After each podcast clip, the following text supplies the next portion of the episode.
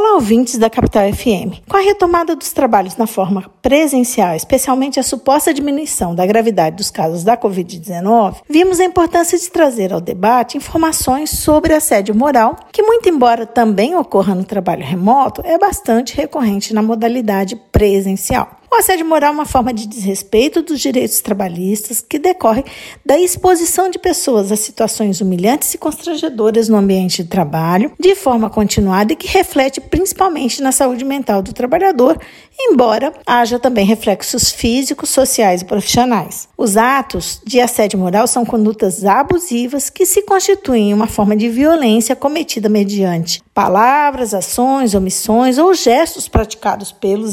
assediadores. É bastante comum quando se fala em assédio moral se faça referência ao superior hierárquico exercendo o papel de assediador né, o que é conhecido como assédio moral vertical ou de cima para baixo. Contudo, também pode ocorrer o chamado assédio moral cometido por colegas da vítima, que com essa prática da mesma forma violam a sua dignidade. Por vezes, a prática do assédio moral horizontal pode ser instigada pelo clima, de competição entre os funcionários, mas também pode decorrer de uma relação interpessoal ruim com os colegas de trabalho, tendo sempre o intuito de prejudicar a imagem da vítima na relação profissional com a equipe, com os empregadores ou com o meio que ela está inserida. São inúmeras as ações em que o assédio moral horizontal interpessoal é identificado, tais como criticar a vida particular da vítima, manipular informações para que o colaborador não realize as atividades com antecedência ou qualidade necessárias, segregar o colega de trabalho mediante a recusa de comunicação ou de informação, espalhar boatos a respeito dele, visando desmerecê-lo perante o empregador e outros colegas, isolá-lo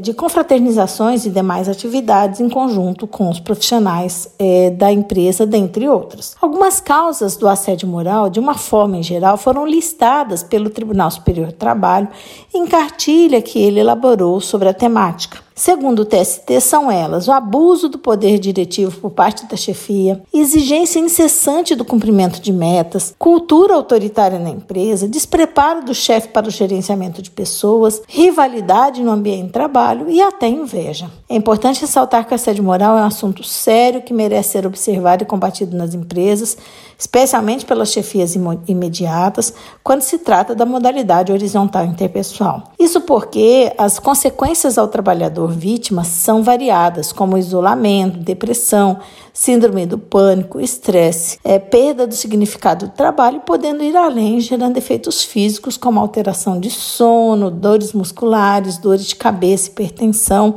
e até ideias suicidas. As empresas e os órgãos públicos devem ater-se ao fato de que os reflexos do assédio moral ultrapassa um indivíduo e repercute sobre toda a empresa, sobre toda a equipe, causando uma redução da produtividade, aumento de erros, aumento de licenças médicas e falsas injustificadas e até mesmo condenação e indenizações por danos morais na Justiça do Trabalho. Portanto, não é interessante para nenhuma das partes que a referida prática se faça presente no ambiente de trabalho aos que vivenciam essa realidade, ou seja, são vítimas do assédio moral horizontal interpessoal no local de trabalho. É, aconselhamos que a vítima procure um auxílio psicológico, que busque a ajuda dos colegas que testemunham esse assédio, que comunique o setor responsável a situação que ele está vivenciando, que procure o sindicato de sua categoria e, se nada disso resolver, que acione a Justiça do Trabalho para eventuais pedidos de rescisão indireta do contrato de trabalho, que ajusta a causa do empregador por sua omissão e de de reparação por danos morais. Afinal, a Constituição tem como fundamento a dignidade da pessoa humana, o valor social do trabalho, é, assegurando o direito à saúde, ao trabalho e à honra. Somado a isso, o Código Civil diz que aquele que por ação ou omissão voluntária, imprudência ou imperícia violar o direito e causar dano a outro, ainda que exclusivamente moral, comete ato ilícito. Portanto, né, numa interpretação conjunta desses artigos, verifica-se que o assédio moral como prática que afronta então esses dispositivos é, deve ser combatido e é responsabilidade do empregador manter o ambiente de trabalho saudável e equilibrado. Esse podcast foi elaborado por Carlos Leal e Gabriela Gonçalves, integrantes do grupo de pesquisa sobre o meio ambiente de trabalho da UFMT, o GPMAT.